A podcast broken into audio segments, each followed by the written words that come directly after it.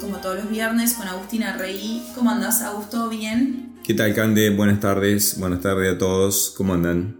Todo muy bien, por suerte. El mercado va a ver neutro, ¿no? El S&P está cerrando alrededor de un 0,70% en positivo para esta semana y lo que es el Nasdaq un poquito mejor, alrededor de un 1,30, un 1,20, ¿no? También positivo para esta para esta semana donde tuvimos cuatro días de rueda.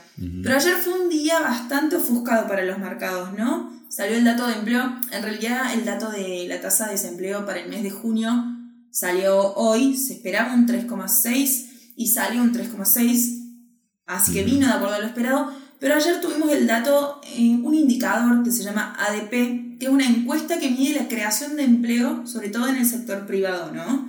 Y es como un anticipo donde normalmente viene bastante de acuerdo con el dato oficial. ¿Qué pasó ayer?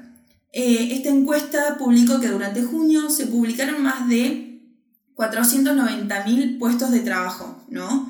Cuando se proyectaban alrededor de 228.000 puestos. ¿Qué nos indica esto? Que todavía tenemos un mercado laboral muy sólido y muy firme. Exactamente, sí. Bueno, ahí quizá la opinión generaliza, lo que tengo para comentar sobre eso, ¿no?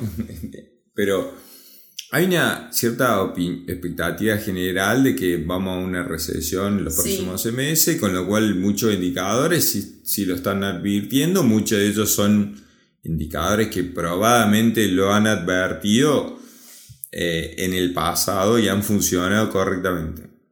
Ahora, hay algunas cosas que no se condicionan con, esa, con ese camino, Exactamente. Una, una son, es lo que pasó ayer, de cierta fortaleza del mercado, o del, mejor dicho, de la economía, no el mercado, de la economía que no se condice con un camino hacia una recesión. También pasa con los inventarios. Exactamente. O sea, este martes hablamos en, el call con clientes, inventarios minoristas sin autos, este, bajaron los últimos 6 de los 8, de, los 8 meses pasados. 6, mejor dicho, 6 meses de los 8 meses pasados. Eh, inventario de bienes durables, también mejor que lo esperado los últimos 4 meses. Entonces, de los últimos 6, 4 veces de los 6. Entonces, eh, lo último que se espera hoy, creo, la economía, es que la misma se acelere. Exacto. Entonces, y, eso es casi lo único menos esperado junto con que la, con que la inflación deje de mejorar o de bajar. Entonces, eh, pero si la economía se mantiene fuerte y la demanda viene y mejora, es muy difícil que también continúe la baja de precios. Exactamente. Entonces, si eso el mercado, yo creo que ha estado preparándose para esa situación. Eh, me refiero a que continúe la baja de precios y que la economía se desacelere o vaya incluso a una recesión, lo veremos. Y en ese camino ha descontado para adelante uno o dos subas más, pero si resulta que las cosas la economía no resulta ser tan permeable a la sube tasa que está haciendo la Fed, y quizá a la Fed no le quede uno o dos tasas, sube tasa más, le que tenga que seguir subiendo, eh, ni, ni hablemos, entre paréntesis, lo menciono porque viene justo si empieza a subir el petróleo, automáticamente va a tener un problema con los precios también. Exactamente, y puede ser que la inflación se vuelva aún más rígida y más complicada. Esta semana también tuvimos las minutas de la reunión de la Fed y básicamente todos los miembros acuerdan de que todavía les quedan subas por delante. Y yo creo que después de este índice que se publicó ayer, eh, el mercado pegó la vuelta y, y terminó en negativo porque el mercado empezó a pricear de que por ahí una o dos subas no son solo lo que vamos a ver de acá a fin de año, que puede haber más. Quizás no. Y eso de hecho es quizá la preocupación más grande. Y ahí hay una conclusión a sacar respecto de la evolución del mercado hasta hoy. Los mercados anduvieron muy bien en la primera parte del año, ya terminamos la primera mitad, digamos. Y eso es bueno gracias a ciertos papeles que son los tecnológicos y muy vinculados a la inteligencia artificial. Ahora, si uno se pone a ver, esto lo hablamos también el martes, eso, los papeles de ese tipo, tipo Vidia o etcétera.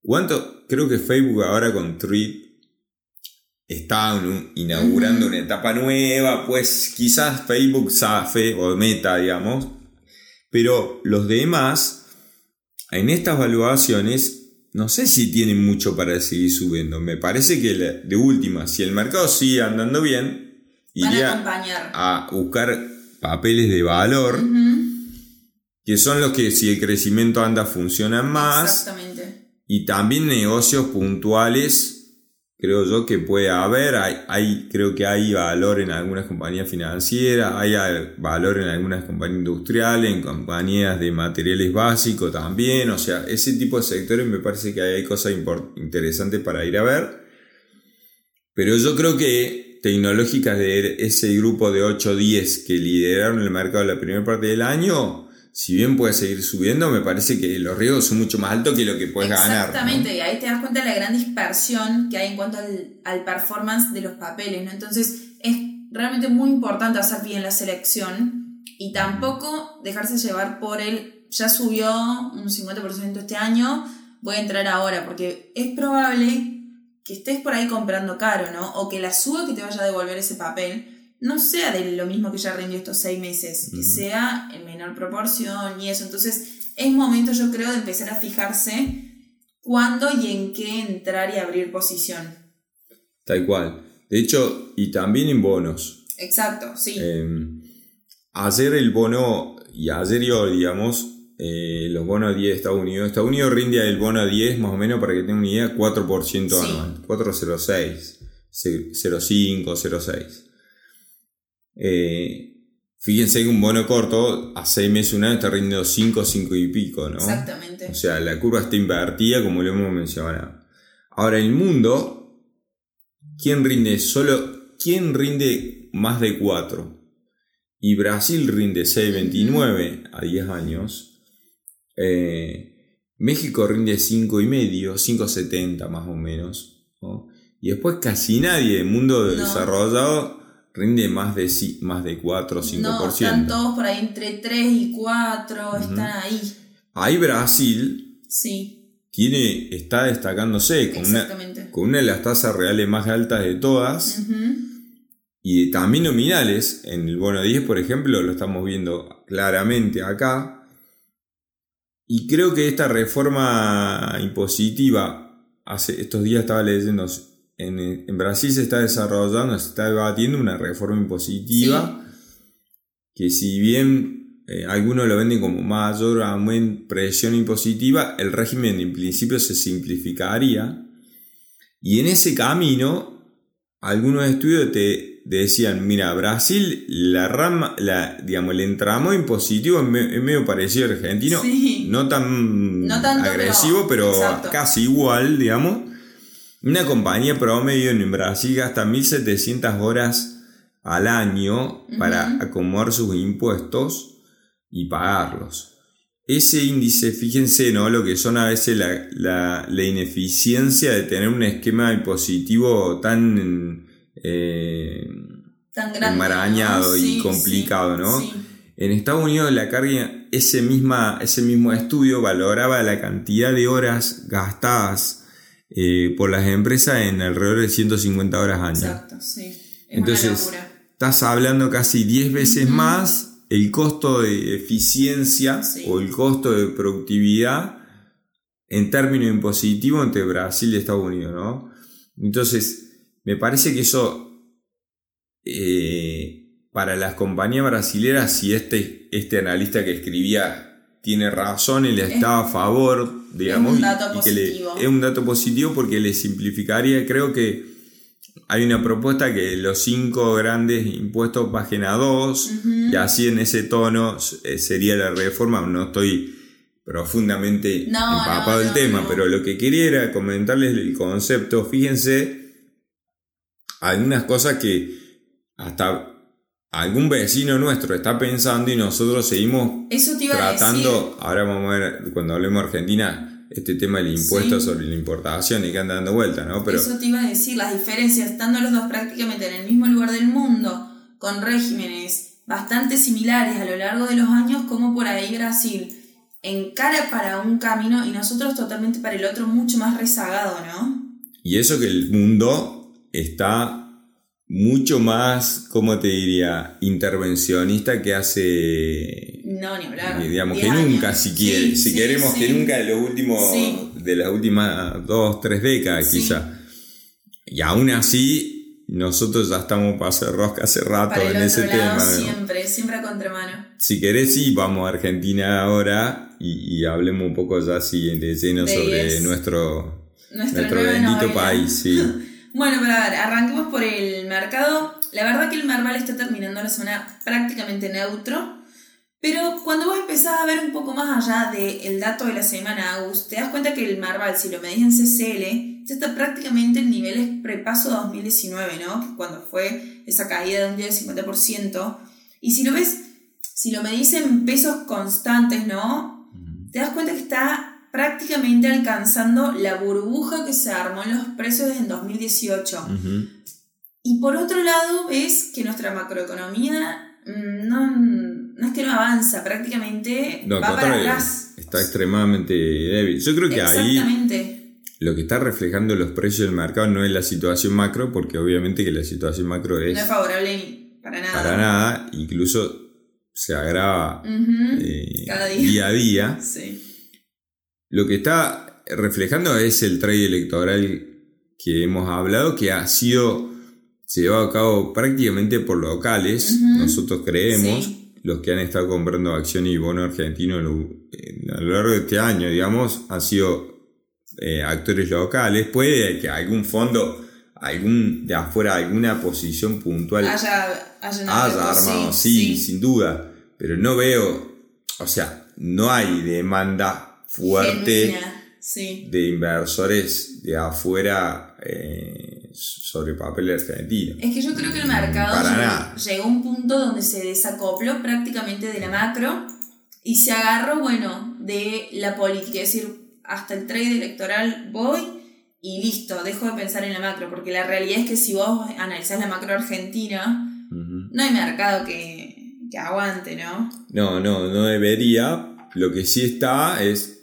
digamos, esta semana comenzó, veníamos de un veranito a full en todos lados, acciones, bonos, etc.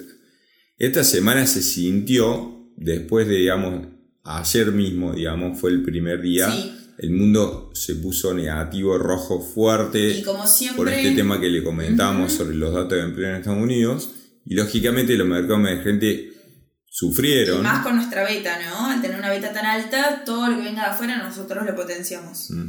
Entonces, en estos cinco días, eh, ley argentina, esos bonos, eh, si hasta este momento que estamos charlando nosotros, cinco días para atrás, estás en 4,5-5% abajo. Exacto.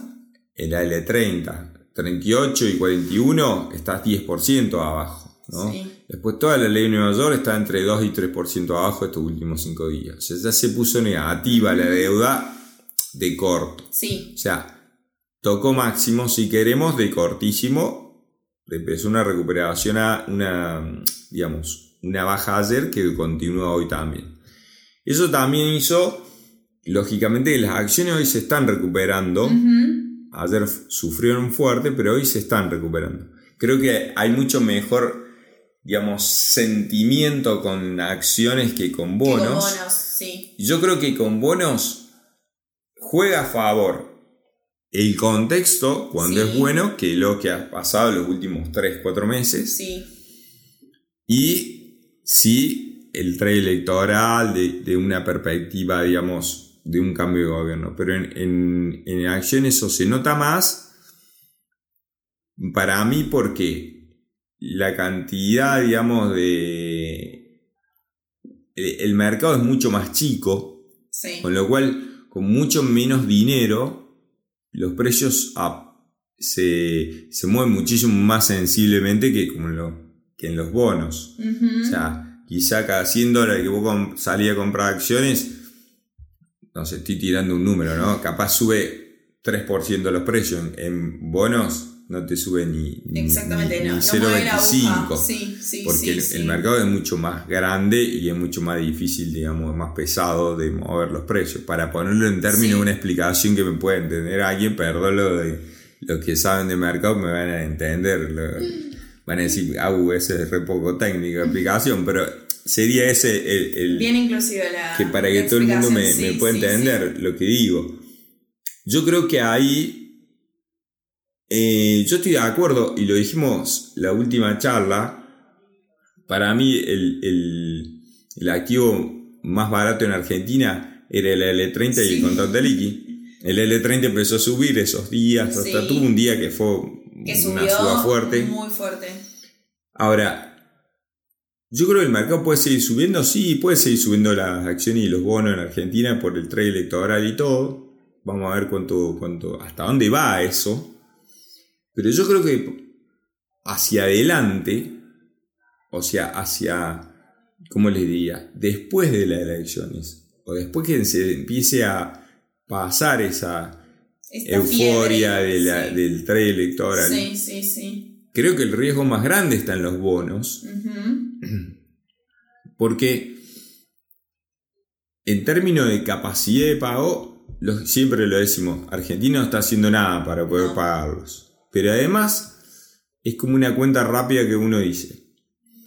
Este no arreglo con el FMI, hay que ver hasta dónde va. Exacto. Me parece que es una situación bastante tensionante que Sí. incluso puede jugar antes de las pasos. Las pasos son en agosto, pero hay que definir el tema hasta el último de julio. Ya este fin de semana, en realidad el lunes, impactaría el pago de cupones, ¿no? De los globales y los bonares. Y ya eso nos deja en reservas negativas, en reservas netas, ¿no? Negativas por alrededor de 6 mil millones de dólares. Entonces, ya la situación se empieza a complicar, porque vos después en julio y en agosto tenés pagos con el FMI que tampoco podés evitar porque un prepaso, va, yo estimo que el pensamiento debe ser que prepaso eh, recién postulado a candidato del pres- para la presidencia y todo eso no puede entrar en el default más grande de la historia del FMI. Entonces, estás obligado a pagarlos y ya la realidad es que prácticamente no te queda mucho margen. No. Entonces hay que arreglar sí o sí, pero puede que no arreglen. Sí, o sea, porque sí, es estamos en Argentina, digamos. Sí, sí, de hecho, Massa se estuvo juntando con el Ministerio de Economía de Egipto. Egipto. Argentina y Egipto son lo que más le debemos globalmente al. FMI. Y, y- y Egipto, más o menos que estás. Le le están demandando algunas medidas parecidas a las que nos piden a nosotros. Que básicamente por los medios sería una devaluación del 30%. Exacto. El gobierno ac- actual no lo quiere hacer, sin duda. En ese camino se, se habla de, un, de una medida un poco más light, sería acelerar el clouding. Exacto. Acelerar la suba, eso sería acelerar la suba del tipo de cambio oficial. Que de hecho hubo un par de días que lo tocaron fuerte, después se frenaron, no lo Sí. tocaron y así, pero eso podría ser una, si querés, un camino mm, más tranquilo, aunque sea de cierta aceleración del tipo de cambio oficial, pero dicen en los medios, o por lo menos se mencionó en los medios, que también estaba la posibilidad de poner un impuesto del 30% Sí. a todas las importaciones. Sí. Lo cual sería lo mismo que evaluar, Exactamente, sí. pero y sería con un efecto inflacionario extremadamente también fuerte, que es lo que no quiere, se quiere hacer si uno devalúa de hecho y de De- derecho, ¿no? Discrecionalmente, sí. Eh, que sería, por lo que se filtra, lo que estaría pidiendo el FMI. Pero hay una realidad, que en, en este último semestre no cumplimos ninguna de las metas trimestrales de las más Mm. importantes que nos pide el fondo. Entonces, también yo entiendo la lógica por parte del fondo de en algún punto poner un freno y pedir algo a cambio y no solo el largarnos dólares como vienen haciendo hasta ahora, ¿no? Pero hay una realidad también que el fondo, desde el día uno que se hizo el acuerdo, fue un acuerdo ultra laxo y lo comentamos acá y lo comentó todo el mundo en la laxitud del acuerdo. Entonces, ya me parece hasta gracioso que Egipto y Argentina se junten para pedirle al fondo que sea un poco más laxo, que no sea tan malo. me da sensación de chusmerío de primaria, por así decirlo, pero bueno, a nivel internacional. Bueno, pero eso tiene un poco que ver quizá con la decadencia de las instituciones globales de todos los últimos tiempos, digamos. Sí, sí. Yo creo que sí, que extrema, ha sido extremadamente laxo, pero ahora se metió en una trampa, porque ahora están adentro de, digamos, del problema junto con el gobierno argentino. El que venga también va a estar en la misma, así que ellos lo único que quieren para mí no, no quedar como los que te empujan al precipicio, pero al, al mismo tiempo se quieren salvar. En ese camino ya veremos qué pasa con si hay acuerdo o no con el fondo, porque una hipótesis es que, que rompamos con el fondo y vamos a las pasos así y después veremos. este, podría ser un, caso. No sé qué pasará ahí con el tipo de cambio, cómo se lo, lo tomará el mercado a ese camino. Pero pase lo que pase, vos tenés. Le das 45 mil palos al FMI. Sí. Seguramente cuando termine el año le vas a deber 10.000 palos a los chinos por el swap. Sí. Vas a estar entre 10 y 15.000 palos abajo en reservas, netas. Sí. Va a ser mucho más que los menos 5.000 actuales. Sí. Además le vas a deber a los importadores. Exactamente. Hoy son 15, 17 mil palos, pero probablemente le debas, no sé, por decir algo tranqui, 20 mil palos a los importadores. Sí vas a tener una montaña de pesos, aunque la estés absorbiendo a un nivel fenomenalmente más alto que hoy, que estamos a mitad de año. ¿Y una inflación? Y una inflación que no creo que sea mucho menor a la actual, por más que venga a 7 puntos más o menos este mes que estamos viviendo. perdón, que venga a 7%, 7 junio. junio.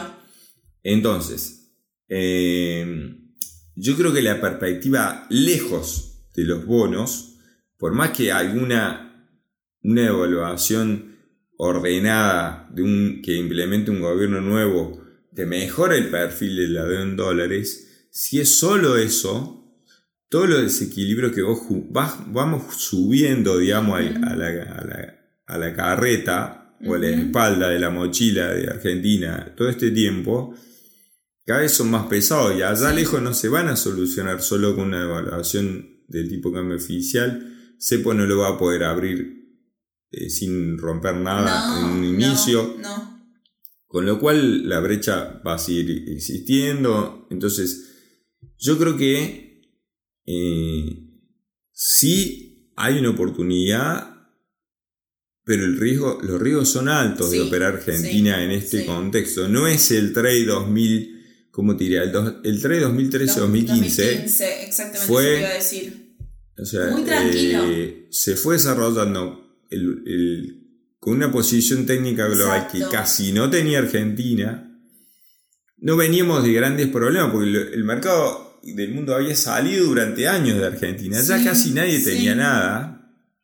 Entonces no es lo mismo que ahora, que acabamos de defaultar dólares reestructurar dólares, defaultear los pesos. Reestructurar pesos. O sea, todo, cepo, te cambio, te cambio la regla, te pongo una regla, te la cambio. O sea, es una secuencia cada vez más corta. Exacto.